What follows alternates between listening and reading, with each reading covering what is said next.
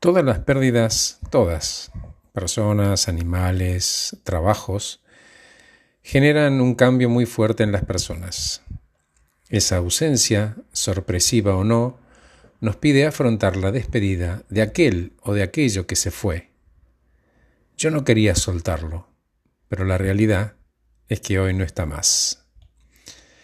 El duelo tiene cinco estadios que a veces no se recorren todos y tampoco necesariamente en este orden que comparto. Y la pregunta es, ¿para qué tengo que recorrer el proceso? La respuesta es para convivir con la pérdida el tiempo sanamente necesario para continuar mi realidad desde un nuevo lugar, sin que el dolor por la pérdida se torne en sufrimiento. Por eso es clave procesar y no negar algo que tiene que ver con la realidad. Uno de los pasos, el primero, es que rechazo, niego la pérdida.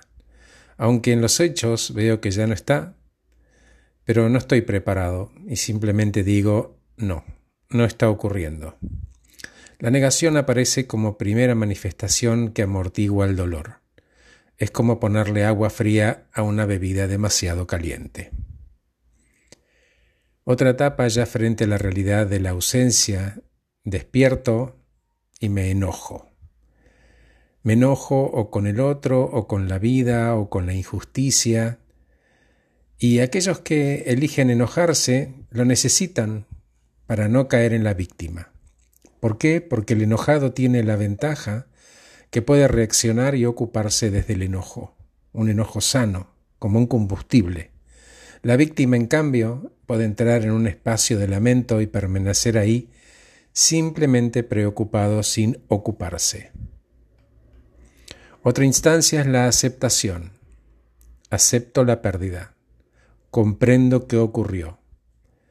Hay una nueva realidad y necesito aceptar para darle un nuevo significado a mi vida y reencontrarme en mi mundo desde un lugar positivo, aún sin tener lo que perdí.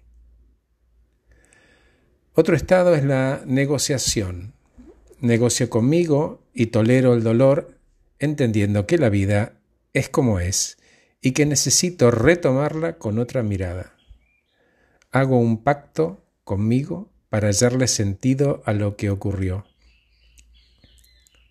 No nos va a devolver lo perdido, pero nos ofrece algo nuevo que todavía no conocemos. Para poder abrazar cosas nuevas, tenemos sí o sí que liberar los brazos de lo que se fue.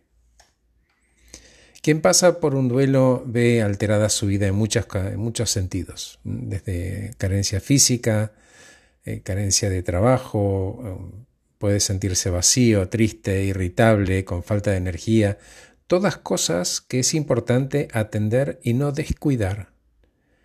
¿Cómo hago para no descuidar eso? Muchas veces uno puede pedir ayuda, es una posibilidad frente a esta situación para que pueda pasar por este infierno, por lo desconocido y finalmente llegar a la calma en compañía de alguien que lo escuche.